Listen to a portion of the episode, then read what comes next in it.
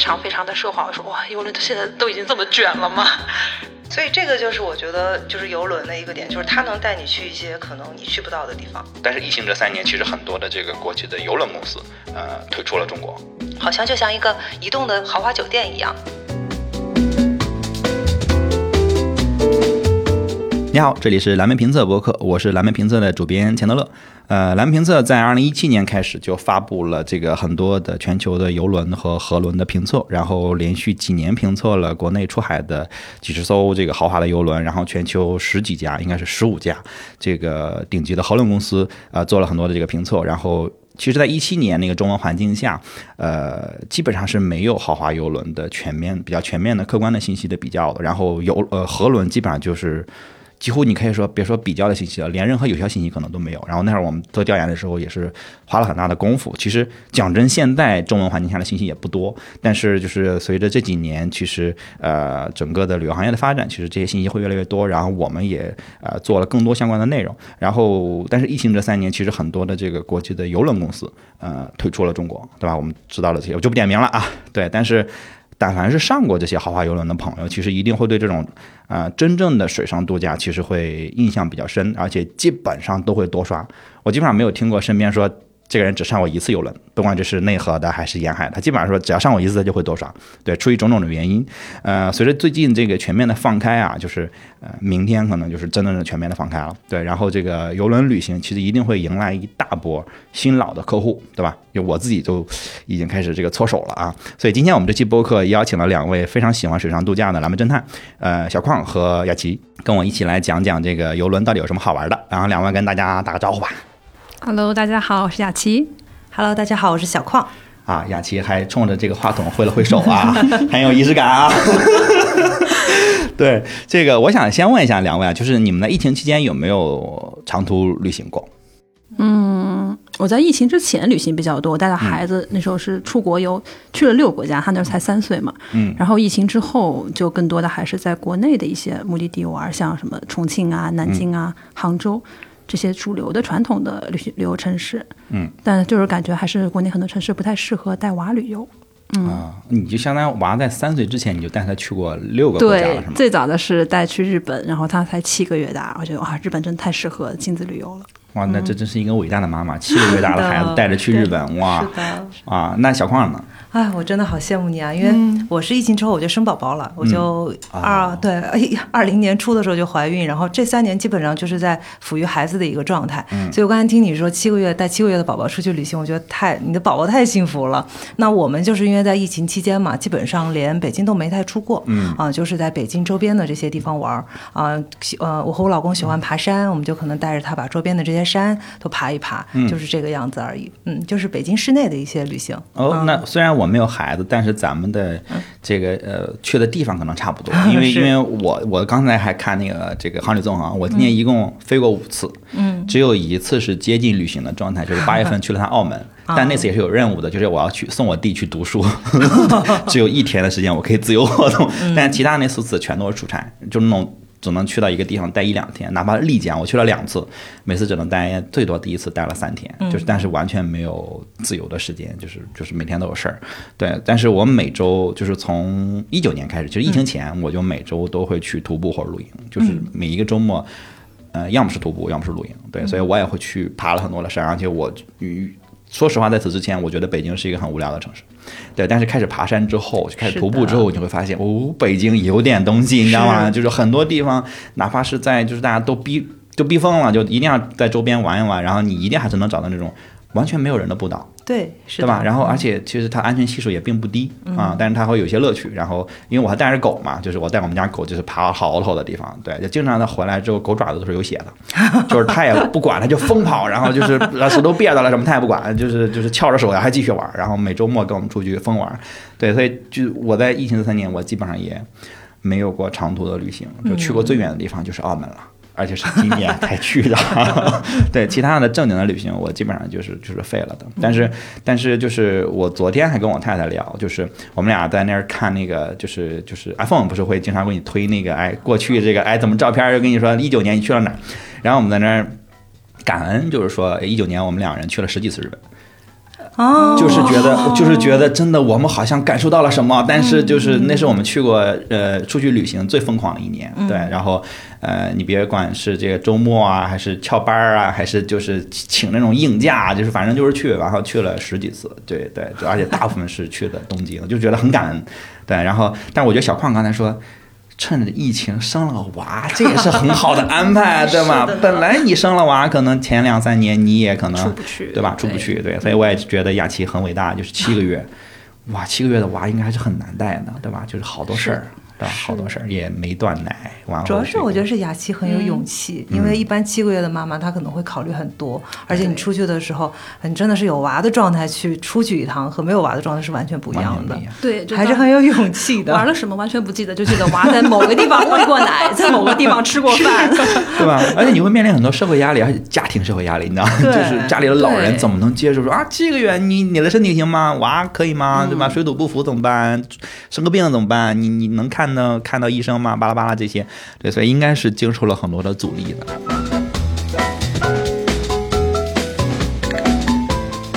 现在的这些旅行方式跟就是疫情前，呃，有哪些就是比较大的变化没有？就是旅行方式上啊，虽然旅行比较少，还是因为就是有了娃的原因，就会感觉自己。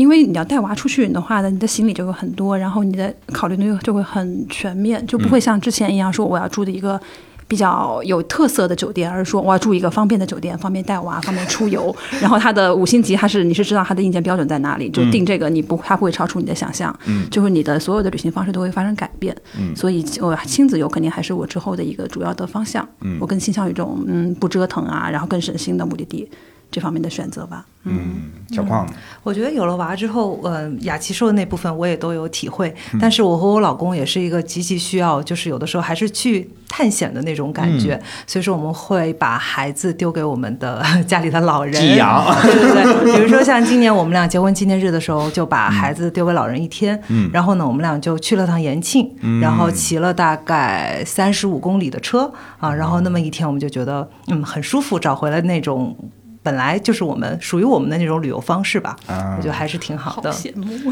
就是虽然有娃，但是他可以寄养，就管他嘛，我还是要像原来那样玩，对吧？但是这种机会也很少，其实可能一年也就一两次，嗯，就是能够突破带娃的这种束缚，然后去找回一点自己喜欢、真正喜欢的那种旅游方式。嗯，但你还是很执着的要去找。对，是的。很明显，雅琪是被娃改变了，放弃了。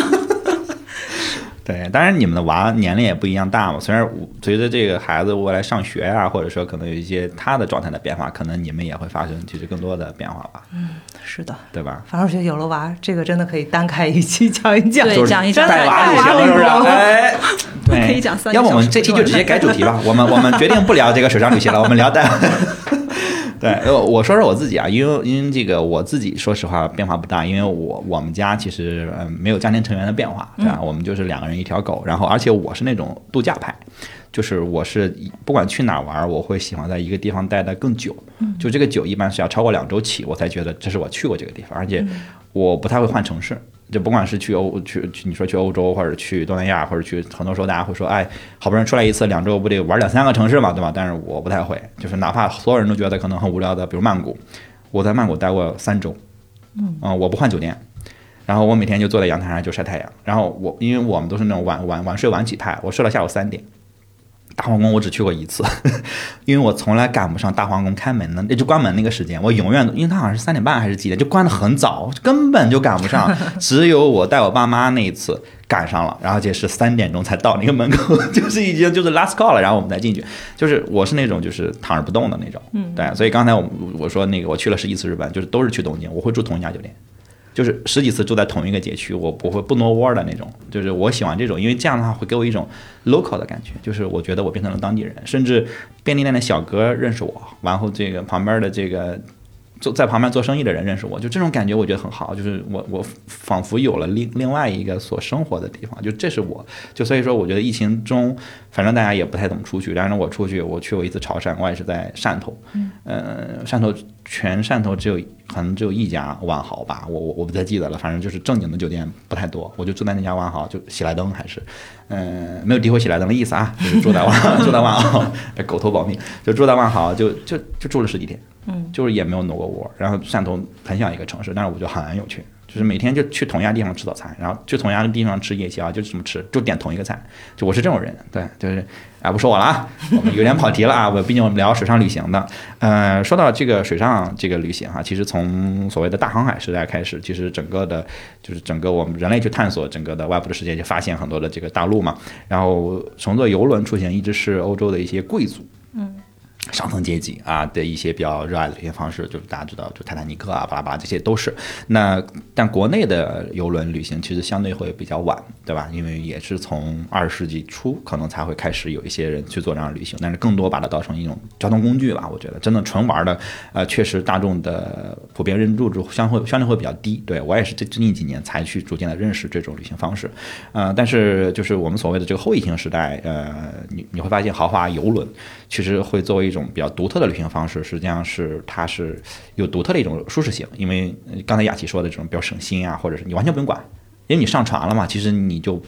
这几天可能你都不会下来，然后而且它会有很强的一种私密性。对吧？你自己在一个地方，然后你可能你的动线什么的，别人也并不知道。对，然后所以它逐渐的成为了很多不止国内啊，可能国外的很多的旅客、游客也开始去逐渐的接受这种旅行方式。因为呃，反正我知道，在加勒比海有很多的北美的老人就在那儿养老，嗯，他就在游轮上，他可能他也不关心这个游轮是在这儿停着，就靠着港，还是说我去环球旅行，他不不关心。就这是很多的这个，但是国内可能现在这样的比较少哈。对，然后这个，但不管怎样，就是我们说到这个水上旅行，其实。呃，整个的这个游轮，大概我可能把它分成三类，一种是嗯海外的游轮，就是你从一个国家出海，然后离开这个国家啊啊环球也好，去另外一个国家也好。呃，还有一种是沿海的游轮，就是可能就是比如中国东边的东部的沿海海岸线很长，然后我们可能就是哎跳着几个城市，把这种整个东部沿海玩一遍。还有一种就是内河的河轮，呃，比如长中国的长江，然后欧洲有多瑙河、莱茵河，然后还有这个刚才我们在录之前聊到了亚马孙啊，哦，亚马逊，哇，那多帅是吧？你想想食人鱼在你旁边游，然后你坐了这个河轮，接着水很近去玩。大概分成这三种，对，然后呃，可能大家会更熟悉的是海伦，就是所谓的这种呃，在海上的这种很。巨型的，就泰坦尼克号那种，就大家可能会很熟悉，因为在之前有这个呃加勒比游轮呐，然后这个哥斯达啊，就这些大家可能都会在朋友圈或者在哪看过身边的人或者老人去去玩过。对，然后这个当年吧，应该是大家都会看到说，哎，日本航线啊，去鹿儿岛啊，去这些哎不太知名的这些城市，对吧？去这个还有去韩国，去去济州岛啊，去釜山，对。然后你会看到好多人说，哎，这个只要几九九九啊，一九九九、二九九九、三九九九，就就是这样的嘛，就大家都看到，然后很多人就。会去网上，网上送自己家的老人，对吧？就是自己你可能不去，但是你觉得，哎，给我爸妈买一个，这个多安全呀，对吧？多省心啊！你把他们送上去，他们在上面嗨七天，对，所以就是这些船上其实也都很多有所谓的这些大众娱乐设施，就是一些亲子乐园呀，一些那种。大回环、大吊车，这些这个大的这个，甚至什么这个这个，像这个真正的一个游乐场里面有那些东西，对，还有免税店，还有到公海上之后，你可以搓两把，对吧？哎，我就不具体说了哈，万一万一跟我们进了，对，所以反正就是，总之它有海轮可能会更适合亲子游或者家庭游，或者就是纯老人游，对吧？你跳广场舞什么的就没人管，然后你可以排着队跟船长合影，巴拉巴拉就这些，对，然后这个，但是可能另外就比如说沿海的游轮和内河的游轮，大家可可能会没有那么熟悉。哎，讲真，那沿海的游轮也是我疫情之后才听说的。我原来都以为所有的游轮都是要去东南亚、去对去日韩这种。对，然后这个河轮的话，就是呃，我自己还没有做过，对，我自己还没有做过。因为一七年当年写这个河轮的时候，呃，我非常种草欧洲的几条内河的航线，然后而且尤其是这个亚马亚马孙的那条航线，我非常非常种草，就觉得太酷了。就是它酷的点在于，它不像海轮，可能嗯你在海上漂了的时候，你好几天看到的都是同一片海。虽然它挪地方了，但是其实就是不太汤嘛。对，但是但是河轮其实你离的水很近，然后很重要的一点是你每天看到的风景可能是完全不同的，因为在河的岸两岸嘛，你今天路过了一个城市，明天又路过一个城市，而且欧洲的可能对我意义不一样的点是在于，呃，欧洲的整个的发展，就是历史上的发展，实际上是沿着水系发展的，就这全人类可能都是这样，对吧？然后欧洲这些内河可能管理的会比较好，而且它是跨国的嘛，就是一条河可能跨过很多的国家。那有很多这些地方，实际上可能只有船是最最方便能把它们串起来的。对你如果说想去的这些地方，但是你要想去坐火车或者自己租自驾。可能很费劲，因为这些城市之间可能并没有那么的交通方便，它不会像那些大城市一样，可能飞过去就到，可能他们根本不通航。但是你要坐火车，就可能要倒好几趟。但是内河可能一下子就能把很多这种呃真正的历史名城，可能能给你串一遍。这可能是我会觉得哎有点心动的点。就亚马逊是另外一种啊，就是纯野，纯哇，很野，但是我又很安全，对吧？我又在一个很 奢华的房间里面待着，哇，这城府比。就是这个呃，乘务员和这个客客人的比例可能十比一、二十比一，哇，二十人伺候一个人，那你想想能多爽吧？对，就这些，就是，但是就很遗憾，就是在我就是嗯决定去安排的时候就已经疫情了嘛，就但是疫情之后我肯定会去呃滤一遍的，把这些都滤一遍。对，它可能会更适合情侣啊、夫妻啊，就像刚才小矿说的，可能不带孩子啊，不是这种需要。比较这个每天有视觉刺激的这些人，他可能会更适合选这样的这样的这个河轮。对，然后我想问一下两位，你们都体验过哪些呃游轮？就是内河的也好，或者海上的也好。嗯，我也是。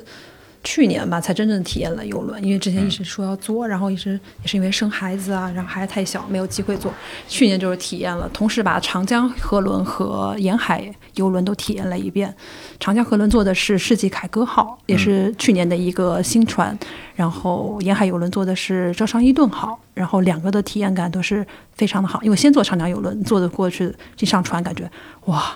完全跟我印象中的那种想中的长江河轮完全都是不一样的，嗯，就是非常非常的奢华。我说哇，游轮现在都已经这么卷了吗？然后很快的，我又在九月份的，我是七月份坐的长江河轮，九月份坐了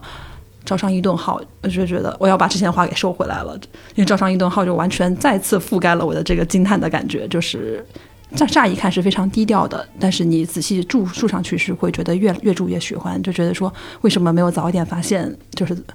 豪华游轮这种旅行方式呢，有点后悔。嗯，觉得发现的有点晚了，是不是？嗯，小矿呢？我觉得雅琪明显就是已经上瘾了，就时隔两个月，对对对，越来越好，怎么没有早一点？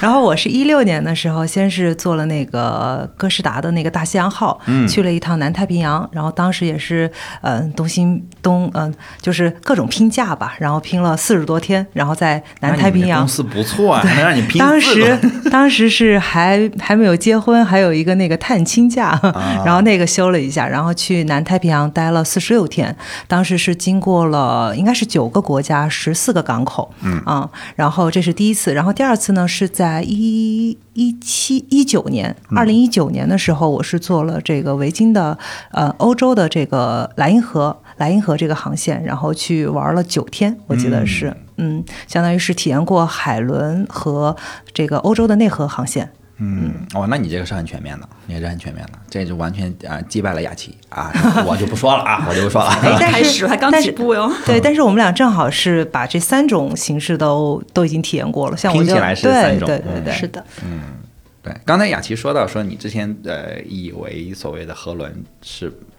不太好，是那个样。你那会儿以为的是什么样？能跟我们讲讲因为那个时候小时候就家里会有人，因为我们家住在江西，就离长江就很近，就很多人会说我去三峡看三峡大坝，然后我爸妈就会去，回来就说啊天哪，不要再去第二次了，就是那种人满为患，然后厕所公用厕所都是不通厕所那种，然后都是网吧网吧对，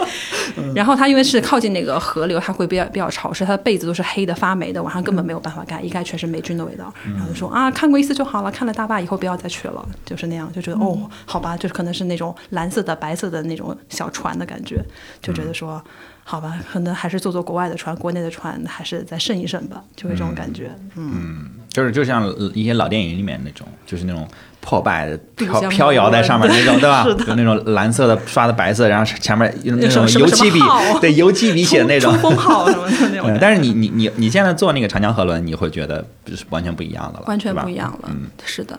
就会特别想推荐给身边想要去打卡长江的这些朋友们。嗯。小矿，小矿，你最开始就是因为我是武汉的，所以我跟雅琪小时候的记忆应该是一样的，就是那个过江的那个船，或者说你沿就是沿江旅行的这种船，都是很破旧的。嗯，但是因为我第一次就是坐海轮嘛，所以我脑子里想的全是泰坦尼克号，我觉得肯定超级奢华。对，我会带着自己很漂亮的裙子，然后上上船，上头等舱。对对对对对。然后然后确实国外的船还是确实是叫豪华旅行嘛，我们都说是豪华游轮，所以说它确实是是高于我们。生活的，它的整体的布置也好，然后它给人的这种体验也好，我觉得都是高于我们生活的，是一种我们期待的一种比较舒适甚至奢华的一个状态。然后，嗯，河轮的话就会更精致一些，因为它的船会更小，但是我们在其中的这种私密性啊，然后我们在当中的这种体验呢，会更像度假一点。嗯啊，就是好像是一个游，是一个移动的这样的一个，好像就像一个移动的豪华酒店一样。啊，然后我们到了这个地方，我们再出去玩，就这样。嗯，那那你就是体体验过这些之后，你会更喜欢河轮还是更喜欢海轮？其实我觉得是两种完全不一样的感受，它会呃适合不同时期的我。比如说，我觉得海轮的话，因为你去的地方都是你很难到达的一些，比如说小岛啊，或者说那种嗯根本你就没有听过的这些港口，所以我觉得它对我来说更像一种探险。嗯啊，就是我每天都是一个不可预知的一个一个旅程。嗯，但是河轮的话。啊，我觉得更多的就是一个度假，就是我在上面，我可以慢悠悠的，然后就这么去去看两岸的风景啊。然后我想，我想玩就玩，不玩我就在这个甲板上啊，我待一天我也觉得挺开心的，因为你的目之所及的这个景色是变化的。嗯，其实我觉得河轮可能更好，因为我跟我老公两个人就是讨论过这个问题，我们俩都特别喜欢骑车嘛。嗯，然后你骑车的时速大概就是十公里、十几公里这样，就是很舒服的一个这个河轮的速度也是这样的。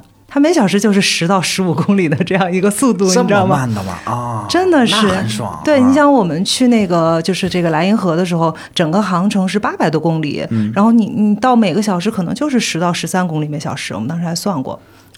对，所以这是一个很适合就是喜欢骑车的朋友肯定是会会很喜欢河轮的，因为这个速度就是一个最佳的旅行速度。嗯啊，那这个击中了我，这个用另外一种角度击中了我，因为我也喜欢骑车。就我我经常会跟我跟我太太，我们两个人骑着车去去刷耳环，去去去转那个，就是啊，这个感觉是不太一样。包括骑着去山里，但去去山里是一个比较比较糟心的，因为那个爬坡确实是来不太了。是，对，它变有点极限了。但是但是你你这个比喻确实很有意思，就是我我从来没有想过说把船跟自行车比在一起，但那个速度确实是有速度感，但它并不是那种就是着急忙慌的，或者说飞速的那种感觉。我们也是在回顾，就是为什么会那么喜欢，就是。河轮的那种感觉的时候，说，哎，这速度合适啊，就跟我们骑车其实是一个速度。嗯，你骑车就是一个不快不慢的速度嘛。是，它是一种很独特的体验。你开车你也感受不到，你走路你又觉得太累太慢。对，骑车就是一个最好的速度。那其实河轮也是这个速度。嗯嗯，就是不算的话，大家可能会就想不到啊，河轮这么慢嘛？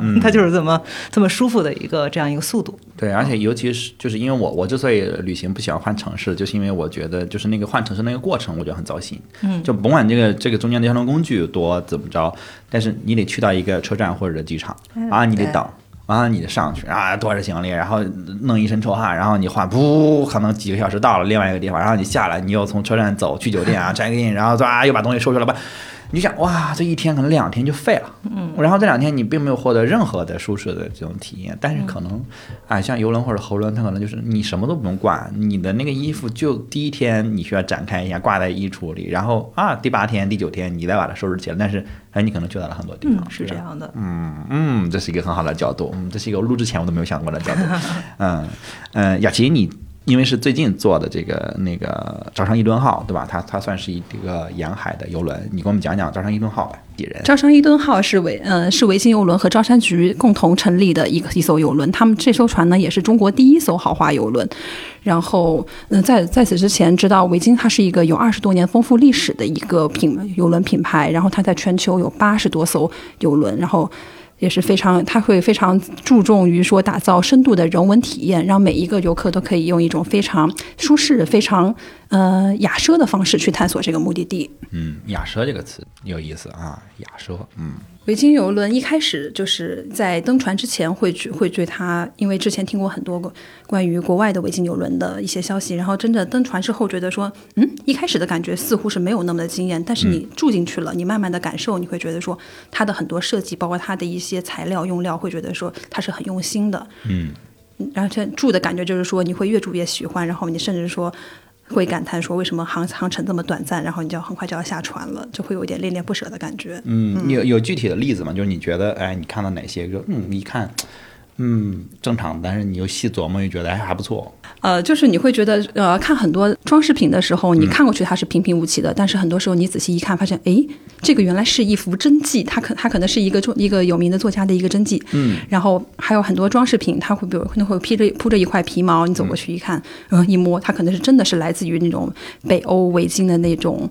呃，驯驯鹿的对那种皮的感觉，感觉会是很好的。嗯嗯，就是呃，看上去是真的，实际上也是真的，对吧？对，不会像是我们去到了一些呃新中式的装修，我这是要黑我爸妈了。啊啊，是新中式的装修，你进去之后说这呃不是那个，那个也不是那个，这只是看上去是那个，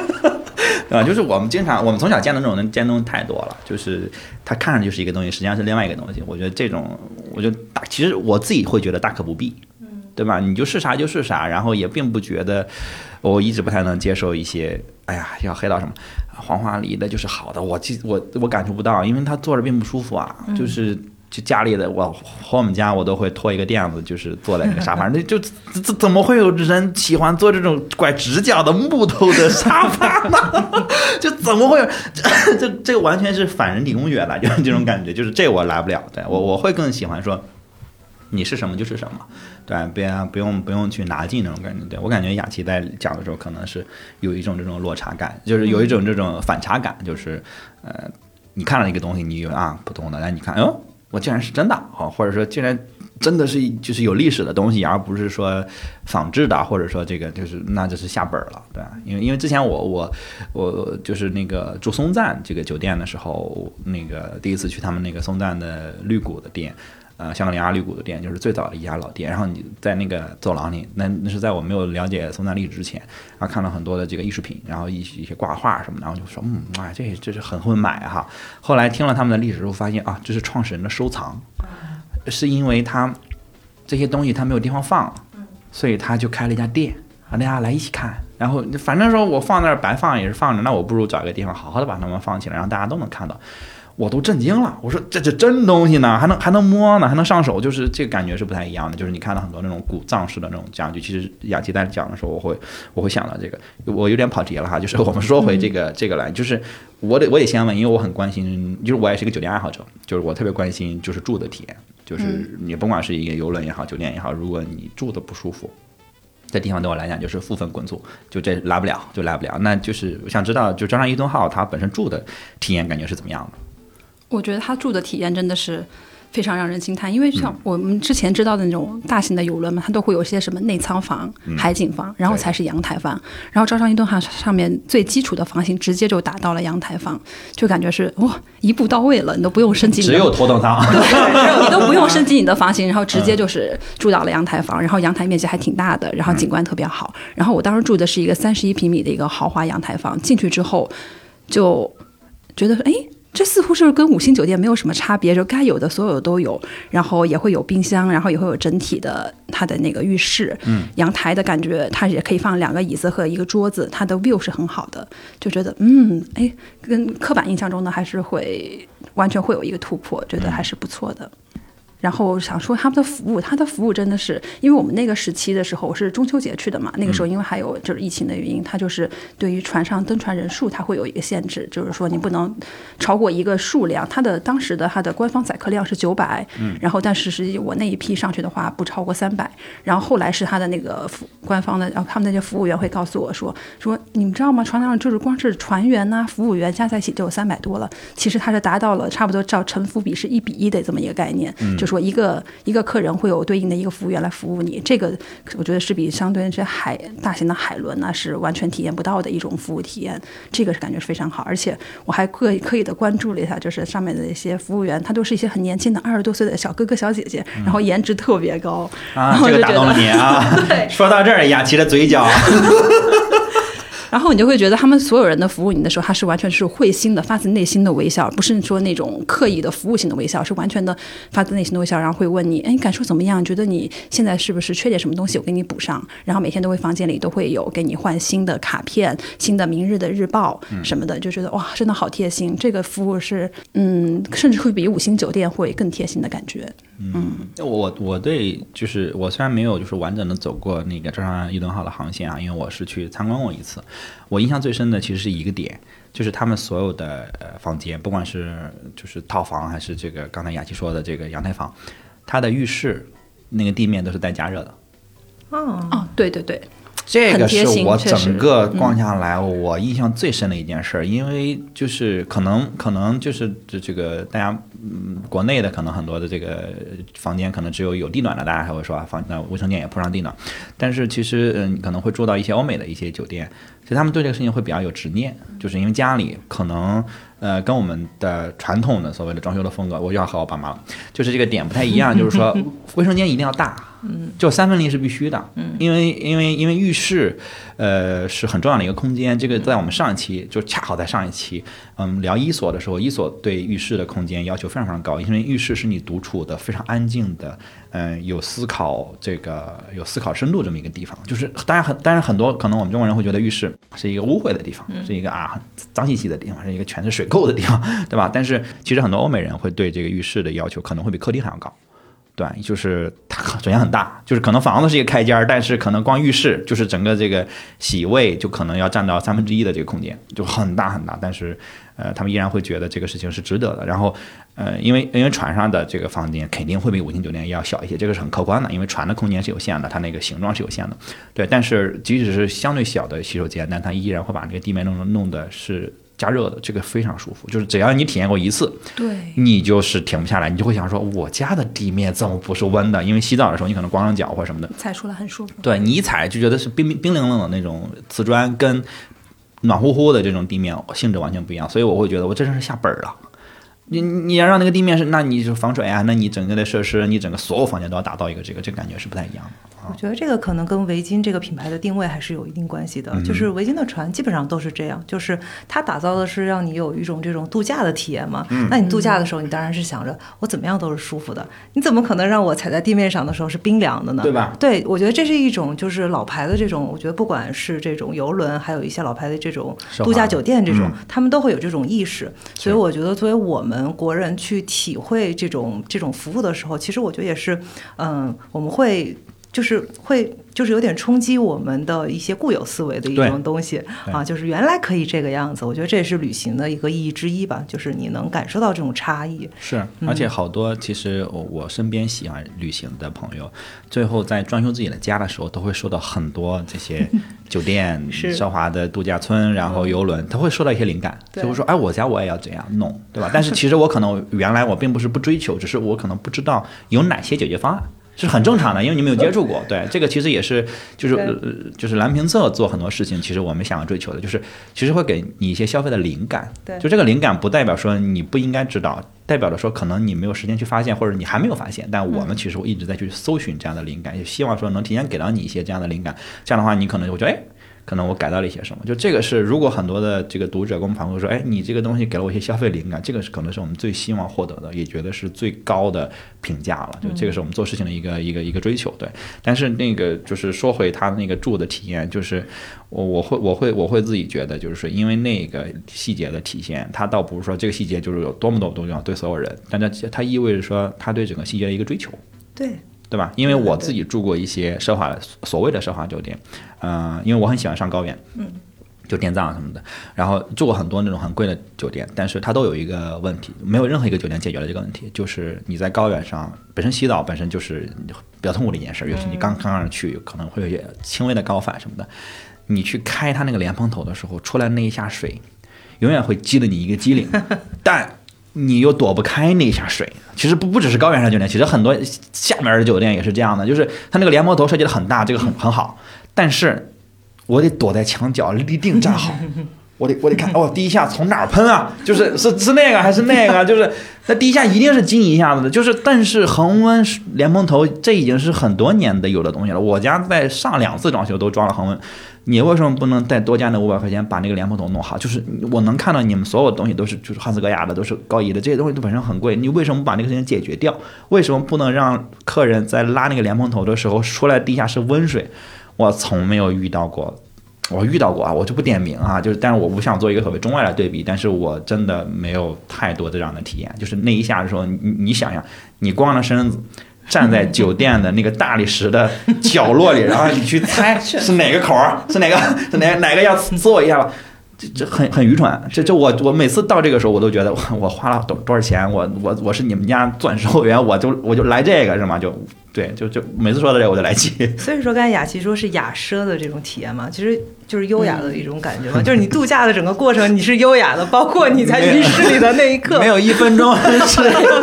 对，没有一分钟是是是局促的啊，它都是一个比较优雅。太难受了，这太难受了。可能就是大家，我看我说的时候，你们两人都就表情很丰富。主要是你说的太生动了，你知道吗？就 确实是就每个人都会遇到过，就是尤其是冬天，你住酒店，你这一下都在角落里嘛，对那个样子。就是你，你是最尴尬的时候，因为虽然也没人看你，但是你，你，你光着腚在那站着，就在那等哪个是错，这真的很难受。而且你不管是即使没刺着你，它那个溅起来的水花也是很凉的。这溅你小腿上不凉吗？溅你大腿上不凉？这这真是，我说到这儿就来气。我我我又跑题了，又跑题了。我们说说说回来，就是因为你要在船上待可能呃好几天吧，就七八天、八九天，不管是游轮、河轮，呃，你们你觉得这个这个？招商伊顿号的这个吃的感觉是怎么样？就餐厅啊，或者它在日常的这些小吃是感觉是怎么样的？嗯，因为我可能之前做的是长江长江河轮，会觉得说吃就可能是同一个餐厅，你每天会换你的菜式，然后可能会早餐、午餐都在同一个地方。是。但是招商伊顿号，我上去之后才发现，说你的餐厅是要靠抢的，因为它一共有七个餐厅，然后它七对，然后它餐厅每一天晚上它的主题会不一样，然后你每一个人都要去抢定，因为它餐厅它的时间它的供应量是有限的，你要去抢定你的座位，所以第一件事是先预定好你之后每天航行你要去哪个餐厅吃饭，就在那开始选，然后它会有意式餐厅，它是特别有仪式感的那种氛围感的餐厅，然后中餐厅的话就特别适合带老人，它会有一些像面条啊，就是一些炒菜类的东西它会有，然后还会嗯。它的主要的主厨餐厅，你就可以去吃一些是主题类的，像是日韩料理啊，或者是一些新加坡菜，是在它的主主厨餐厅。然后每天的早餐是在它的环球餐厅，就是像五星酒店一样，会有一些自助类的一些菜品。然后你还可以同时早餐，你还可以选择中餐厅，它会有港式。餐厅的那些东西，就是推着小车，然后里面里面会有一笼笼东西，你可以点着吃。然后，诶，早餐你其实可以有这种西式和中式的选择。然后下午茶的时候，你也不会闲着，因为你还有两个地方可以选择，说我要去哪个地方吃下午茶。然后它会有一个呃特别特别有特色的，叫做。嗯，妈妈的羊奶酪华夫饼，这个是特别好吃，因为它上面会有一块从完全是从北欧进口来的一个羊奶酪，它跟我们吃的奶酪味道完全不一样。它会你初一吃，它特别有那种膻的感觉，但是你仔细品味，说实在太好吃了。然后每次都会说，你可以多给我两块羊羊奶酪吗？然后那个时候我就说，哦，那好吧，那再多给你两块吧。嗯，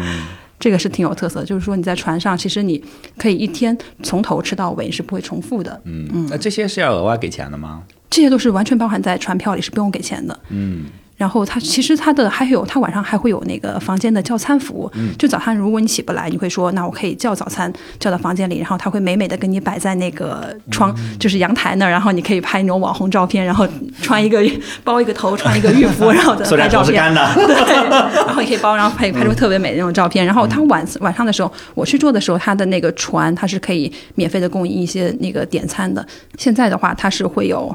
它是其实可能是有限制了，就是因为我去的时候确实看到每天早上会有服务员推出车来看上面有很多人，就是怎么点的怎么运出来，它实际是在一个浪费，它可能就是一个摆拍或者怎么样的行为。你点的时候你可能很饿，但是真的你吃过来吃不了那么多，所以它现在好像是可能会对这个会有一个收费的一个它是一个收费的一个点餐，所以，但是我个人觉得还是蛮支持这样的，因为确实很多人就真的浪费很严重。是是，嗯嗯，这确实不不应该不应该这个提倡，对吧？就是如果你只是点了拍，你你你把它吃了呀。对吧？但这是纯纯这这，我最烦网红这这来这一趴了。对我我其实烦所有的网红啊，对，表达一下我自己。对对，那个我想问一下，那个小矿，你之前在就是体验的维京的这个河轮吃的是怎么样？挺好吃的，因为当时我们是沿着这个莱茵河，我记得当时是逆流而上，从阿姆斯特丹出发嘛。然后它每到一个这个它停靠岸，我们就会吃当地的一个特色的一个一个餐啊。比如说，我记得当时是在呃是在一个地方是专门产那个雷司令的一个这个这个这样的一个港口。然后我们当时晚上所有的。这个酒就都是当地呃最有特色的雷司令啊，然后配上它可能会给你啊，就是配上相应的这样一些西餐什么的，我觉得体验特别好。啊，就是每天换着样给你们吃。是。就是每到一个地方，跟那地方相呼应的。对对对，比如说到瑞士，它就会有那种那种奶酪啊什么的火锅，奶酪火锅什么的啊，就是挺有特色的。嗯，很会玩啊，很会。是说到酒上的那个招商一顿号，它上面也有一个隐藏的玩法，我觉得是它就会有一个那个酒水套餐，就是你可以付费升级到酒水畅饮，我觉得挺好的。嗯，然后它所有的，因为它上面点酒可能是你需要一个额外的费用，就是每杯酒，然后你包了这个套餐之后，它是那个菜单上所有低于。九十元的酒就可以免费畅饮，嗯然后我们就是我，因为他太适合酒鬼啊！我俩 对，然后就 真的是从从从早喝到晚，然后他所有的你去主食餐厅吃饭的话，会议餐厅，他都会有相对应的配酒，什么每一道菜他会配不同的酒，嗯，他觉得挺有意思的，这个就适合酒鬼的套餐，值得加订。那你们订了吗？我订了，我当然订了，我一定订了。酒鬼。我就觉得说明中国现在喜欢喝酒的人也也是变多了，因为那个海外的这个这个维京号哈，就是中国的船酒水都是免费的，嗯，因为他知道可能中国人对这种洋酒啊或者说葡萄酒什么他没有那么的痴迷，然后呢停靠在我们旁边的比如说美国船啊英国船他们的酒水就是收费的，然后我觉得特有意思，当时我就觉得有的美国人肯定是做过 做过功课上过美国的穷游榜，你知道吗？他就知道中国船是免费的，他就会跑到我们中国船上面来喝酒啊，然后。那个时候，我们的中国船员就会跟他说：“不行，你是 你是美国人啊，你不能喝我们的免费的酒。”但是我就证明，现在中国人他这种旅行的这种状态也调整过来了，就是我的旅行过程当中我也得来一杯。对，而且而且像雅琪那种，可能我觉得不止来了一杯，那要喝回船票。对，最后有拼一个图，可能是十几杯的样子，然后特别好看，摆在一排的样子。专点办九十去的酒。说起来，我觉得挺挺就是挺向往的那种感觉哈，就是。可能也是因为疫情的原因，太久没有这种感觉了。坐着游轮啊，然后喝着酒，微醺，对吧？微醺，微醺，看着那种状态，嗯，就管他呢，我有四十多天的假，我管他呢。嗯，那那这个就是那我们知道那个河轮可能会有一些沿海的那个，就是沿河的这些游玩啊。那那个海轮它有一些呃这个玩法嘛？就是因为我们知道这个维京的那个船上并没有那种。呃，亲子的设施，还有那种这个卡丁车啊，没有这些东西。没有亲子的设施吗？哦，就是作为一个游轮，没有亲子设施吗？嗯，其实河轮是会有亲子的设施，它还有和儿童托管。嗯，但事实上，就是托管的时间是很短暂的。就是说，你出去看一个什么剧的时候，你可以给把孩子托管，但可能你会觉得说，那我来都来了，还是带孩子一块儿去吧。其实托管时间少，但是围巾确实是先，他会只允许八岁以上的孩子去。嗯，我们全程中看到了小孩，但是那个小孩真的是非常成的八。岁以上，他的自控能力很强了。Behave yourself。对，真的是感觉不到有孩子的存在，但确实还是有看到孩子的。嗯，跟家长在。但是不是那种吵闹，他没有太多那种吵闹的环境，让孩子去就是咋咋呼呼，是吧？嗯，几乎没有感觉到孩子的吵闹声、哭声，这更是没有。这这个对我非常关键。这这就是因为本身我没有孩子，就是那我肯定就是来不太了这种。咋咋呼呼的这种，我肯定会希望说，相对是一个安静的度假的环境，对吧？对，啊，那那除了这个，除了没有孩子，呃，还能玩啥呢？就是还有什么可以？嗯，还有岸上观光，没有孩子对你来说是一大卖点，是吧？绝对，但是他 就还能玩啥？对，其他两大卖点都啊，一没有孩子，没有吵闹的孩子，就是孩子，当然我我我不不讨厌孩子，别弄得我这立一个这种人设，反孩子人设。对，二一个就是呃浴室的这个地暖，这对我来讲两大卖点。对，那那就是它有岸能能上岸吗？像河轮一样能？可以上岸。嗯。呃，就招商一顿号，其实觉得他们他们家最大的亮点其实是在于它的岸上的一个观光，因为你可以自己来选择你想要，你可以升级你的行程，它会有一普通的就是普通的大众的免费的行程，然后你会根据自己的爱好可以选择升级，说我要去付费来参加这个，比如就像是它马上就要运营的这个三亚的这个航线，它可以你可以自己付费，说我可以来乘坐直升飞机来浏览这个凤凰岛，或者是我可以体验这个帆船翻板的运动，这些都是可以自通过自费来体验的。他会给你直接不仅是安排好，你就去体验，对吗？对，他会专门的向导带着你去体验，就不仅是你可以参加免费的这种行程，如果说我个个人爱好是更希望说我体验这个，你是可以付费参升级为别的的。嗯嗯，这个是我觉得它最贴心的地方，就是不是千篇一律的东西，你可以个性化的来定制你的行程。嗯明白。那呃，船上呢？船上除了你刚才说的这些，还有没有别的可以玩？啊，其实对我个人来说，我是更喜欢船上的这个活动的。嗯，因为我本来会觉得说，那你因为他每天他是会有那个他的行程安排，他是会有大海的航行日，然后才会抵达的目的地嘛。就他大海航行日的时候，我会以为说这是不是我要躺平的时间，就觉得说你是自由安排吧。但事实上，他会把整个行程安排的非常非常满。像我们去我去的那一天正好是中秋节，他会有他的中秋节活动，就很多人会被召集到他的那个船舱的大厅里，然后会说我们来玩一些呃中秋节的古典的活动，比如说投壶啊，或者是对丢沙包啊，然后还有一些老人、老人小孩都能玩的游戏，所有人玩的就非常不亦乐乎。然后到后来就结束快要结束的时候说，那我们现在开始一个新的抽奖大环节，就所有人会被发到一张纸片，上面有很多很多小的细节图，就说这些图片全都是在我们这个船舱里面，你需要花比如说两个小时时间，如果你全部都可以找到，并且跟他们打卡的话，你可以参加我们最后一个抽奖赢大奖的一个活动。然后所有的人可能都是不是很在乎奖品是什么，但是只只在乎游戏的过程。寻宝，对不对？对，所有人开始尖叫，然后所有人开始跑，我找到了。然后整个船舱里就是不分年龄啊，有二十岁、三十四岁，所有人都在里面说这里有，快来这打卡。然后所有人开始上蹿下跳，可以说那状态，然后就完全的融入其中，跟大家一起跑，跟所有人都成为了朋友的感觉。嗯，但也在你在发现这些图片的细节同时，你会发现说，哎，原来这是这是一幅画，这个画这么精美，它是用什么？那种那一个亮片来把它组成的？你就是如果你通过这个活动，你可能不会注意到这船上有这么多细节，是这么值得你去仔细去发现的。嗯啊，很会玩啊哈，他们啊，好，这这个这个感觉是不错的，就是用用心去做的设这个这个设计，因为因为我们还有另外另外一档播客叫 Top of Japan 嘛，我们经常聊到一些日本品牌的一些营销啊，或者说一些他们做的一些品牌的活动，你就感觉就是很用心，就是那种用心，你感觉是啊，把客户当成人来看。而不是把客户就是供起来，就是当成上帝或者当成跟我不是一个阶级的人，就反而不是这种，就是大家能当成一个朋友来去处这种感觉，这种感觉是让人觉得很好的这种品牌关系吧，或者跟用户之间的关系。嗯，那小矿之前在那个河轮上有没有体验过，觉得印象很深的？我觉得可能在欧洲的那条航线，它更多的就是。呃，他的那些娱乐活动是离咱们比较远，因为他那个船比较小。因为我刚才听雅琪说，这个船应该是相对比较大一点，是吗？是有七层。嗯，它还是一个海轮的那样一种形式，是吧？啊，那那个我在那个那个莱茵河的那个船就是一个两层的一个船，所以它的那个船舱的空间是比较有限的。嗯，我们的活动呢，基本上就是晚上他会请一位，比如说歌唱家来给我们唱一段歌剧，啊，偏艺术那种。对对对，或者说是一个小型的一个这种爵士乐队过来给我们唱唱歌，嗯啊，然后呃，如果是这种航行日是白天的航行日的话，它可能就是会有一个嗯一位导游，然后我们说说两岸的风光啊，就是这个样子，但是。就没有像刚才雅琪说这种寻宝的活动啊，或者什么，因为我真的觉得可能是疫情的关系，我现在特别期待的这种人与人之间的这种，真的是为了快乐的这种互动。我刚才听的时候就觉得特别的、特别的向往的那种感觉。嗯。嗯。啊，说到这个我，因为我也就是确实被种草了，虽然我参观了一下，但是我没有体验过这些所有的一切，我只记住了这个地暖。对，那我们就要，我觉得要聊最后一趴，要聊聊这个很实操的这个环节啊，就是我们怎么安排一个游轮旅行，尤其是没有安排过的，可能可能就是就是会会更关注这个点。呃，先有一个问题，就是因为因为我们大部分的听众都是应该是有正经的工作的啊，正经工作就意味着你得每天要上班的，那所以就是请假是一个很大的问题。那不同的游轮是不是从天数上或者是航线上有没有什么选择的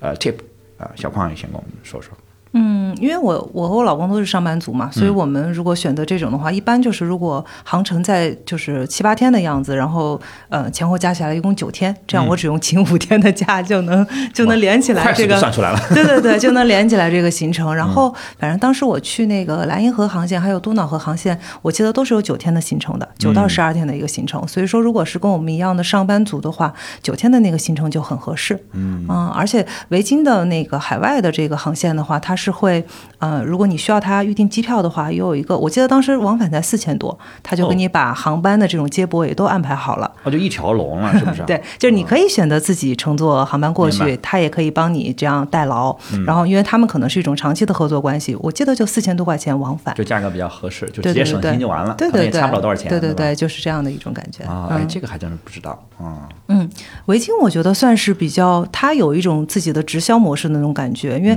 其他的像那种大型的海轮什么的，你现在国内基本上都得找旅行社是啊。但是维京的话，你你上他官网打个电话，你的这个行程其实就已经出来了。是的，是的，就是直销这种可能就是确实国外的品牌会做的比较多。这个我们看到说，欧美啊、日韩啊，就很多的这个品牌卖自己家东西就会从官网上来卖，嗯，但可能国内就是淘宝、京东。对，是这样的，就是可能更多的是所谓一站式的啊。但是我最近也观察到了一些变化，就是所谓这种一站式的，可能呃有些时候一些相相对小众或者相对具体的长尾的这种需求，也未必能满足的那么好。而且大家其实对所谓双十一、双十二、六幺八已经很疲了，嗯，就觉得其实。套路还是更多，然后就是确实没有那么真诚的你再去讲讲。哎呦，跑题了啊！说回来啊，雅青，你来说说，我们怎么选航线？我就从长江游轮和沿海游轮嘛，因为只坐过这两个。我当时坐长江游轮，坐的是从重庆出发，然后到宜昌，它下水是四天，它的时间会比较短，因为它的路途也比较短嘛。然后当时坐的沿海游轮。嗯，也是五天，但他看他现在的行程可能就是偏长一点，七到八天的样子。所以你的时间比较短的话，会比较推荐说坐长江河轮。如果时间假期比较长的话，还是沿海游轮会会更适合。嗯嗯，OK，就是有有长短的不同的区别。可能刚才小胖讲的是海外的，就是我们可能如果它航航线是九天的话，我们可能还得再多请两三天假，因为还有一个航班的问题，所以凑一个假。凑一个短假，可能就只需要请四五天假，可能就过去了吧。凑一个五一，凑一个。哎，我前两天发现五一已经稳定的变成五天了，是不是？是。我是才注意到的，因为过去好像已经我，而且我发现已经改了两三年了，就好像疫情之后就。等一下，五一是五天吗？五一是五天啊，今年的五一就是五天。然后我在那看的时候，我好像一直过得三天。我也觉得是三天。去年就是五天。只是大家不出去玩罢了，真的吗？对对对，然后发现哎，已经已经变成，因为那天我在看那个二零二三年的国务院出的这个假期，然后说哎，五一是五天，然后想啊，去年也是五天，然后想哎，好像疫情前是三天的，对吧？它就是一个普通的假期嘛，然后也可能是为了促进拉动那些都不敏感了，五天的假期，这些热爱旅行的人真的热爱旅行吗？是吧？凑一个那个五天，你再加一个四天的假，可能又连上一个周末，这咔咔这一下就十几天了，对吧？你去哪儿可能都行，对对对吧？可能就是比如说内河游轮，或者说是沿海的游轮，还是比较合适的。对我真的是这种跨洲际的这种这种海轮的话，可能。我觉得起步就是二十多天，现在基本上都是，就可能就是你的正经工作可能就变得不正经，可能就要丢掉自己的正经工作。对，但是但是就是还是可选的方向还是比较多的。就大家，我是觉我是觉得我个人的建议是，就是可能先从你能 cover 得住的这种时间成本来去来去做。就你你如果为了这个事情就是成本很高，而且就是第一第一次，我我不我不建议建议你错失一天假去体验，因为你还不能确定你是喜欢的。对，我觉得先去体验。对，哎，而且雅琪，我有个问题，就比如说这种沿海的这种海轮的话，它会有颠簸吗？就是你的体验来看，其实我当时的感觉，我我去的时候走的是舟山和厦门这条航线，正好遇到了它的一个台风，然后我自己还是一个极度会晕车的，我连坐公共汽车都会晕车的人，但是我自己感觉是我是非常平稳的度过了，就是我会觉得第一第一天上去的时候，你会觉得我会有一点不适应，因为船它毕竟是海吹着海浪在动，你会觉得说我是非常不适应，我说要躺一会儿，但从第二天第三天开始就完全适应了它的那个那种频率，就觉得还好，甚至说你下船说回家的时候说说哎。怎么还在动？你还你还会身体还在跟着那个浪在动的感觉。所以说，作为一个比较晕船的人，我去体验了，觉得还是可以接受的。那我觉得这个沿海的这种海龙还是蛮适合，就是入门起步的，对吧对对因为如果说你没有这种体验的话，直接去做一个这种跨洲际的，其实还是有点还是有点挑战的。嗯，先判断一下自己，对吧？因为因为晕船确实是我准备想问的一个问题啊，就是说，呃，我我自己倒没有这个困扰哈，但是我要带家人的话，那比如我妈是一个极其晕车的一个人，对，而且他还挑司机。就是同一辆车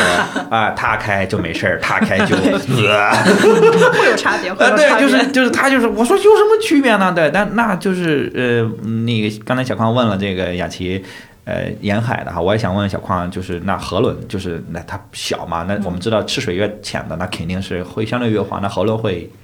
完全没有这个问题，就是如果是内河航，我不知道长江有没有，长江会晕吗？长江也挺平稳的。对啊，对，我觉得内河没有问题。长江就是已经哈，嗯比较湍了对，只有别的船路过的时候，你会感觉哎动一下，但是对平对，河大轮其实真的很平稳。的。但是我当时坐那海轮的时候，过了那个那个海沟，就是那最深的海沟叫什么？马里亚纳啊，马里亚纳海沟 有很懂啊，哇过了两天，真的是非常非常的颠。所以我说，其实沿海的这种真的是一个很好的入门，你可以先去感受一下这个海浪的感觉，然后你觉得 OK，那你再去这种比较深度的，你可以颠簸比较多一点对，它是一个进阶的一个。对对对，因为其实你在大洋，你离海岸线越越远，嗯。你遇到的就是那种你没有遇见过的天气是越多的，就是你可能就是此生没有、嗯。都不会遇见这样的天气，因为就可能方圆几百海里都是海，嗯。那这个时候一些天气跟陆地或者海岸边情况应该是不太一样的，它会让其实很大的船也会出现一些呃跟海岸边不一样的晃动，是的。嗯。那那那那会儿晃的时候有人吐吗？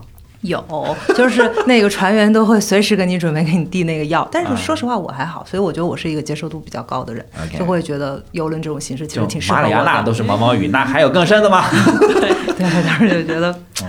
啊，那个确实真的是挺颠簸的，嗯，就还是得先慢慢来啊，循序渐进的对，。而且而且越是内河的沿海的，它越是天数比较短，嗯它更适合。它本身就尝试让你去适合这个，对吧？让你去尝试这个这个入门。对，那不同的这个呃呃游轮之间的那个目的地，嗯就是。呃，差别应该也会是也会是比较大的，对吧？嗯啊、小矿你你你自己会呃会更喜欢说像内河的这种，还是说去嗯跨州的这种海海轮？嗯，其实我可能还是会更喜欢就是跨州的这种，因为真的对我来说就是探险，就是我我可以完全不做攻略，你就把我甩在那儿，然后我自己去决定我那一天的那样的一个一个行程。嗯，就是我觉得海伦其实呃有一个特别呃就是奇妙的地方，就是这一船的人可能几千个人，嗯下去之后，这他会带带回来几千种不同的旅行体验。嗯啊，我觉得这个真的很很神奇。我记得当时我们那个游轮去了那个呃巴布亚新几内亚的一个很小的港口，叫阿洛陶，你们可能都没有听过啊。确实没听过。然后呢，大家下去之后，可能老头老太太就是跟着当就是导游啊什么的，就是看看哎这个村民他怎么活动啊，或者怎么着是吧？然后我们当时有一个小分队呢，我们就觉得，哎呀。这个地方既然是个港口，找个地儿去去浮潜去吧，去潜水去吧，是吧？但是又没有任何的信息，因为你这个搜各种，它都没有信息。我们就找了一个当地的车，然后当地的车因为。嗯，巴布亚新几内亚的那个治安特别不好是，都是那种就是一个大笼子，其实你就是租了一个大笼子。我现在想想胆子也都挺大的哈。然后我们就大概几个人，然后给我们拉到一个那个小小就是小的村口去，说那边有一个那个度假村，你们可以花一百美金，你们可以去潜水，说几千条几万条的沙丁鱼围着你在那儿转。然后呢，当时我们这一个小分队说这不坑吗？你把我拉到一个地方跟我说要交一百美金，嗯，然后呢，我们就说那来也来了，怎么办呢？来都来了，对呀，来都来了，怎么办呢？嗯但是我又不想交那一百美金，怎么办呢？然后就有个特别熟悉水性的一个一个一个同船的一个人说：“这样，我就从这儿下去，我去看看。”嗯然后他就游到一中间说：“你们快下来吧！”我们就这所有人都过去浮潜，因为其实它就是一个一个村子的一个，就是一片。一片海嘛，嗯然后我们就下去了。哇塞，我是见到了此生最漂亮的珊瑚礁，嗯没有任何的破坏，然后还有海沟什么的。然后你回船的时候，发现所有人的体验都是不一样的。嗯，这个我觉得很有意思，当交流的这个过程也很好玩。就别人可能会说：“哎，我今天去看，太有意思了，他们这边人的包都是我们中国的化肥袋子。”你说你说这种东西我就没有看到，但是我听他说我挺有趣。然后我说我看到了一个最漂亮的珊瑚礁，给他看的时候，他们也会觉得说哇，为什么我没有跟你们一起？嗯他又有点遗憾，然后又觉得很满足。我觉得这个是海伦给我带来的这种探险的这种感觉。啊，这个这个打动了我。所以这个就是我觉得就是游轮的一个点，就是它能带你去一些可能你去不到的地方。确实是你飞机可能也没有，你你的火车更没有，它它都没有地面交通这种东西。嗯，所以它能把你带到一个很神秘的领域，包括我们刚才就是录之前说到的亚马逊啊之类的，嗯我觉得就是这个是船能给我们带来的一种特别独特的一种体验。是它可能那个地方就是因为它是一个吃水的深水港，嗯所以就是让你靠。但对但是它是深水港，不代表它是一个大城市，对，就是可能它没有任何其他的旅游的价值，嗯但是就一个港。它就把你带过去了，然后你就能，哎，我就遇到了那一片珊瑚礁，嗯就谁都没有想到的。是你也不会有预期，也不会有人告诉你会有这么一个东西。对，其实去的很多地方，可能大家都没有听过，但是嗯就是这样的，这样把你一步一步往深入引的这个过程，我觉得是非常非常有意思的。嗯但是它并不适合度假，比如说河轮，其实我也挺喜欢河轮的，但是河轮就是度假，嗯，就是你坐在阳台上的时候，你就是一幅画一幅画的在你眼前这么过。我刚才说了这个速度问题嘛，是是是，啊，就是你想多看两眼的时候，哎，你你你你这样够着脖子，你也能再看两眼。嗯你不想看的时候，你就你就晒晒太阳、睡睡觉，嗯感觉也挺好的。嗯，哎呀，真好呀，说的我不，想我有。一个疑问，就是你去那个新几内下下地的话，需要提前办好签证吗？嗯，他这种这种比较落后的地方其实都不用，就是可以自由行动的。对对对，但是哦比如说像塞班这种，它是落地的嘛，你可能需要走一个手续，但大部分的话都不需要。对，因为听说你之前去日本、韩国都是需要，如果你提前是有自己有日本签证、韩国签证，你才可以自由行，其他的话就必须跟着导游走那种团对对队的那种对是的旅行。至少你需要跟他一起出去。嗯，雅琴，你觉得你在做招商运动号的时候，那个沿海的航线，嗯，会跟别的有什么区别吗？会啊，我觉得它就是完全就颠覆了之前你旅行的一个这个这个逻辑，因为它是沿着航线走，它会把所有的航沿海的一些目的全部串联起来，这是你平时通过任何的一种交通方式都没有办法串联的，觉得很有意思。因为它最长长线可能是从上海出发，上海一路走舟山，然后走到厦门，然后再往下走深圳，就说哎，你有哪次航哪次旅行是可以一一次性把这些全部全部串一遍吗？其实是没有的，就都是单这几个地方对都适合单点去，都不太会说你一次性同时去舟山、厦门和深圳。对，而且它是通过一种海上的一种旅行方式，觉得啊，好好新奇啊！你可以遥远的看着那边有小岛，但是你就说啊，可能我们快到厦门了，快到哪里了，能看得出来，挺有意思。嗯，我觉得就是城市的这种连接方式是变化了的，你就会发现它可以通过船和通过一个水把它连接起来。是，因为因为我最近也看他们的官网，看到他们那个有一个八天还是应该是八天的这个海南的一个航线，就是从呃深圳出发，对吧，雅倩？啊，对，是从深圳出发。嗯，我也在看，听觉得挺有意思的。从深圳一路往南，先到阳江，然后再会到海南。嗯对，这么一个行程。嗯，对我们确实也不会把广东跟海南一块玩儿，一般不太。我背着包的时候这么玩过，但是我是玩了整个东部沿海线，我背着包从，呃，坐着火车，坐着火车从广州去去去那个海口，就是哇，火车会开上船，船把我们拉到那个海南，然后火车再下来，哇，它太有意思了，对。但是，哎，我那也是船，对吧？那也是，但是那个船对我来讲就是纯粹的是一个渡轮，就大渡轮了。对，哎呀，听你们，哎呀，说我真的不想录了，哎，我也想去玩这个地方。对，那就是说到一个很重要的问题了，就是因为我们刚才也聊到，可能不同的地方、不同的船适合不同的人，对吧？然后而且可能有一些比较老人啊或孩子，就是两头的这种人群，可能会尤其更挑一些。对，那个呃，小矿觉得就是就是像河轮会可能会更适合哪样的人群？河轮的话，我觉得老人是肯定很适合的。就是我觉得所有的这种船的，就是呃游轮的这种形式适合所有的老人。嗯然后嗯、呃河轮的话，其实刚才也说到了，可能八岁以下，就是这种高端的这种河轮，可能都不接待这种八岁以下的小朋友，是所以它可能更适合。我觉得，其实我觉得比较适合我们年轻人带着父母去。嗯，就是呃我有一种感觉，就特别像我们这种上班族哈，我我其实我的时间，就我每年就那么几天假。其实我在玩的时候，说实话，我有的时候不太愿意带着父母，因为是一种完全不同的这样的一种玩的方式对。但是其实游轮也好，海轮也好，特别是刚才雅琪说的这种，就是沿海的这种，它是很好的可以解决这个问题的。就是嗯我想在一起的时候，我们这几天又在一起欢聚了，是吧？我们一起吃个饭啊，是吧？一起一起说个早，就是一起说个早安啊，这些东西我觉得都很珍贵。但是我在玩的时候，我们可以自由选择。就是你可以去，就是你老人喜欢跟着团儿，你去玩儿你就去玩儿。我想升级坐个直升机，你也可以不管我，我我就自己去玩儿。是回来之后咱们再聊一聊，今天你玩了什么，我玩了什么呀？其实我觉得特别适合就是年轻人带着父母玩儿，我觉得这是一个很好的一个一个方式。对，嗯雅琪雅琪觉得，是的，我也觉得游轮特别适合老人。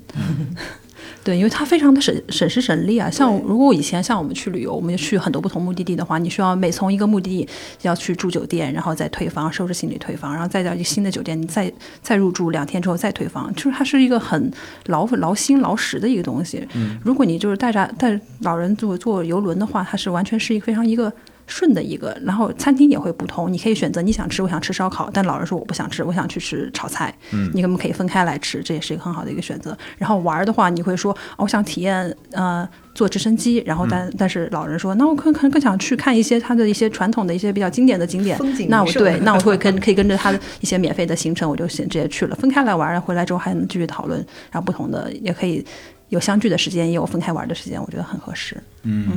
其实我觉得也挺适合你的，因为你刚才不是说你在比如曼谷，你可以一一住住八天嘛，是吧？两周，对啊，其实你在船上也可以。嗯，对，就就是就是说纯度假那种，嗯，纯度假适合喜欢度假的人。对，而且他会把你带到一些不同的地方，但是你不需要有任何的费心去考虑这个问题，对吧？嗯你就可以把一窗户睁眼就发发对现了。你的窗户就是就是你的一个街景那种感嗯觉，它在变化的。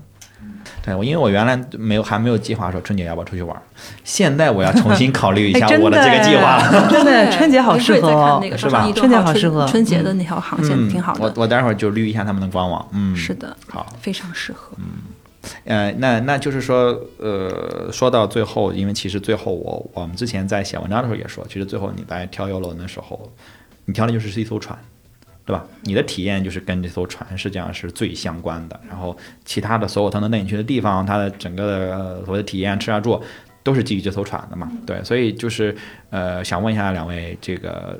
单纯的在说这个船，那这个雅琪有没有什么很具体的推荐？嗯，就我坐过的两艘船来说，我会更推荐招商伊顿号，嗯，因为我觉得它更适合、更贴合我的出行的需求吧。嗯他们首先他们不不允许带小孩儿，我觉得大人作为一个父母来说，你会知道不带小孩的旅行和带小孩的旅行它的差别在哪里。其实真的不带小孩儿是对你全身的一个真正的放松，带小孩的话，你其实根本就不叫旅行，对不对？换了个地方带孩子换了一个地方带带孩子而已。然后我会觉得他的张张伊顿号，它在船上它没有一些非特别浮夸的一些娱乐设施，这点蛮其实蛮击中我的。你可以根据自己的时间，可以去选择看他的一些酒吧里的一些驻场的表演呐、然后他每天晚上他在剧场里还会有一些魔术表演，然后和一些脱口秀，会觉得说哇，真的很精彩，是那种精彩到你愿意去掏钱来买门票的那种精彩程度啊。但却这挺不用花钱，对，这不用花钱，这是一家全包的，我觉得还蛮合适的。然后我觉得他其实在里面，他最打动我的是他的，我参加了一次他们船上的一个小红帽组织的一个叫北欧设计文化与游览导览这么一个讲解体验。就真的，他会把这艘船完全跟你抛开来，仔细来讲这个船它的一些细节。就是你不跟着他，你会不知道哇，原来这个船它是特这么特别有意义的，特别有意思的。然后你是跟着小，我是差不多跟着小红人花了一个小时的时间，然后就发掘了这船上所有的故事与巧思。比如说，你会走到他的那个他的探索号探探索者酒吧那块儿的时候，他会有一张地图，他会说这个地图其实是维京人很早之前他就绘制出来了。其实大家看他们绘制维京，因为维京它那块儿是在比较偏北边的那块儿。就是说有一个说法，就是维可能是维京人第一个发现了北美大陆。他说，但是只有这幅画来证明，别的 别的各方面是没有呃资料来辅来辅证的。所以对，然后就说，但是孤立不呃孤立不嗯怎么着来着那是吧？然后觉讲了讲了得就是说，哎，你可以给提供一个新的思路，说可能是维京人先发现这片美北美大陆呢，然后会讲了很多关于维京人其他的一些经典的故事，嗯然后啊，然后。还会带你去看船上会有一些珍品的画作，然后最让我印象深刻的是那个《呐喊》的作者嘛，叫爱德华蒙克，他的那幅《呐喊》就是非常的感觉他这哎画的那么那么的抽象，是不是这个人真的是精神有问题？然后他会告诉你，爱德华蒙克他从小是在一个什么样的环境下长大的，他经历了什么，然后他画了船上还有他其他的画作，你就觉得说他可能哦这一辈子他是一个很压抑的一个过程，他才能画出这样的画作，然后。通过这艘船，你会对很多画作和艺术产艺术品有一更深的了解。我觉得是就是这个船除了娱乐、除了享受体验之外，可以给我更多的一个东西，是这样。呐喊的原作在维京的船上啊，不是呐喊原作，他他其他的一些作品在维京的船上就看到了。真迹是吧？真迹对，就觉得嗯。对，它是一艘非常有的。哦，原来呐喊的船。作者爱德华蒙克，他其他的画上面，那也很那也很厉害啊，那那也不便宜，应该。是的，哎，应该是真迹吧？没有错。对，嗯，说着说着把自己说虚了。是的。就会觉得，嗯，还能得到很多就是关于艺术啊，或者是平时的一些生活方面的感触，挺有意思的。因为因为刚才你讲到，就是说有有一些航线是收费，他们他们还是有一些航线是免费的，是吗？就是这个这个岸上的观光行程是免费。对，它会有一个免费的行程，你是可以选择。但是如果觉得说我这个地方来过很多次，我希更希望有一些小众的、更深入的一些体验的话，你可以去付费来参加它的航行。它其实也不会很贵，可能一个人三百到五百块钱，但是它是完全是一种小众的 VIP 式的体验，会有专门的人带着你坐专门的车去到一个地方，然后会有一些嗯特别有当地特色的一些体验可以体验到。说一下招商伊顿号这条八日的魅力南海之旅，它是从阳江，它是从深圳出发的，然后会到阳江的海陵岛，那上面会有一个海上丝绸之路的一个博物馆，然后它上面可以完全看到一个宋代的商船南海一号。然后你还可以去看到它的整个的下水的一个文物和一些现场的挖掘的一些动态表演，我觉得是非常有特色的。嗯，在这个八日的魅力南海之旅里面，其实它有免费的行程，然后它还有十个可以可以付费升级的行程。比如说你到了三亚之后，你可以去凤凰岛上参加它的直升机环游，这个是可以收费的。然后在它的整个那个帆船体验中心的话，你还可以去付费参加它的这个帆船翻板的运动。到了它的黎族村落的话，探访原生态的黎族农庄，体验它。的地道的黎族美食，嗯，这块都是可以。这个我还真的是去过，我自己背包去的时候，我还真的是真的是去过，确实还还蛮值得一去的。而且我觉得，呃，乘坐维京游轮，它最嗯最打动我的应该是它可以到达目的地之后，你是可以自由的上下船的。它跟大型海轮不同的之处是。你乘坐海轮的话，如果你想要自由行的话，你可能需要当地的一些签证，你才可以自由行。但是因为你在中国境内嘛，所以你是可以选择跟着他去参加这些免费的行程，或者是付费升级行程，或者是说我要自由行，你只要在规定的时间内返回你的船就可以了。嗯，而且我觉得招商伊顿号它还有一个特别好的点，就是它的停靠的港口有的时候就是特别靠近市中心的，就是你一旦下船，你就是直接抵达了市中心，你无需去做一些接驳。例如说你在上海的话，它其实停靠的就在上海的北外滩码头，因为外滩是可能上海最繁华的地方，下来之后就直接直接就可以。开始你的旅行，对，很方便。嗯，而且深圳的那个蛇口港也是很很靠近市中心的，因为我我去看那个船的时候，我是在蛇口港，离离南山是非常非常近，它就本身就在南山，然后离那个蛇口的老街很近，就十来分钟吧，我印象中二十分钟以内你就到了那个蛇口，而且那个那个那个地方也是你能坐船去澳门的那个那个港，所以我本身对那个港也还蛮熟的，就是确实这很关键，因为如果你下下船之后你要去市中心，你也得三个小时。那就可能就没人想去了，对吧？就多费劲。啊对你一往返可能时间就真的玩一天就没了嘛。对，嗯，对，对。那说到说到说到最后了哈，因为呃，因为现在已经开放了嘛，就就是已经其实全面的放开了啊啊，国门也明天就打开了。对，那如果说完全放开了之后，呃，两位有没有有特别想去的船或者想去的玩的航线？嗯，我就是真的也是比较想去亚马逊，就我们俩之前聊的，可能会把孩子就是放在寄养一下，寄养一下，然后我们自己去去去探险一下吧。我觉得那个地方是完全一个对我们来说陌生的、特别向往的一个地方。对对对，哎呀，就是确实太独特了，对吧？太独特，太太特别了一个地方了。就是因为那个地方目的地是比较呃神奇的一个目的地。我觉得就是离我们很远，就是在我的就是在我们的脚下嘛。对，雅琪呢？我会觉得说，如果招商一的话，他会开境外航线的话，我会特别愿意去做它。你知道从中国出海去？对，因为它上面全部都是中国的服务员，你跟服务员之间沟通是没有任何问题的。你有任何需求，你可以直接跟他们说，很快得到响应。然后你也不会有海外游轮一些。像是说床床床头要放小费呀，然后每天 啊，这是一个困扰来的，就到底给多少，放多少钱也是一个困扰。每天放五美金吗？对你不用再有有这些，就是中国人的那种消费习惯，中国人的饮食习惯，他都可以去贴合，我觉得还是蛮好的。嗯，我会更加期待他有海外航线的这个规划。嗯，对，因为我们之前做的那个评测，一个是河轮的，就全球的河轮的，就是就当时应该没有比中国的河轮，然后但是那个海轮的，我们是比了所有中国出海的所有的海轮，因为还是要考虑到说我们大部分的读者听众应该都是还在国内的吧，就是你你如果说选一个呃加勒比出海，然后转一圈回加勒比的，那你就意味着你还得怎么考虑往返加勒比，对吧？大部分都没有直航，你还得从美国或加拿大转机，巴拉巴拉巴拉又说了 又说又说了一大堆跑题的，但 但是其实这个中国出海确实很关键。对，如果能做到这个的话，确实会，呃，会不太一样一些。我觉得可能应该是在有一些准备了，因为疫情一放开之后，签证什么的都能放开了。我现在已经攒了好几个签证了。就是过去了这半年，虽然国门没开，但是我很有信心啊，攒了几个这种三年签、五年签、八八的。我现在护照都没在我手里，因为又寄出去给旅行社，又给我办别的签证了。反正就得攒着，对，这样的话一放开，哎，我就真的是说走就走，对吧？你们还得办签证，因为最近我有朋友在去办那个，像春节去泰国，然后就就是昨天问我说还来得及吗？他电子签好像要十个工作日，但十个工作日就已经过年了，怎么办？对，然后因为因为办的人能啊，但是落地签你得等好几个小时。哦，就是就是排队。今天此时此刻你去看那个，因为我关注了一个泰国的号，你看那个排队就是四五个小时起。嗯，你在那儿多糟心呐，而且也也有一些感染风险。你落地就感染，又感染了，你你 肯定不希望挤在那儿的，这都很恶心。而且在疫情前，我也完全不推荐落地签，虽然很方便，但是好浪费时间，非常浪费时间。就是我在那儿等我一整个下午，就是我两点钟落地，我到酒店已经黑天了，我就废了这半天。那我这出来就是每天都是花着我的假的好吗？这半天就意味着是一整天，那我今天就废了。那就我不如，因为价格是一样的，你干嘛不？就而且有当时也办快递，跟办签证可能就两三天嘛。嗯。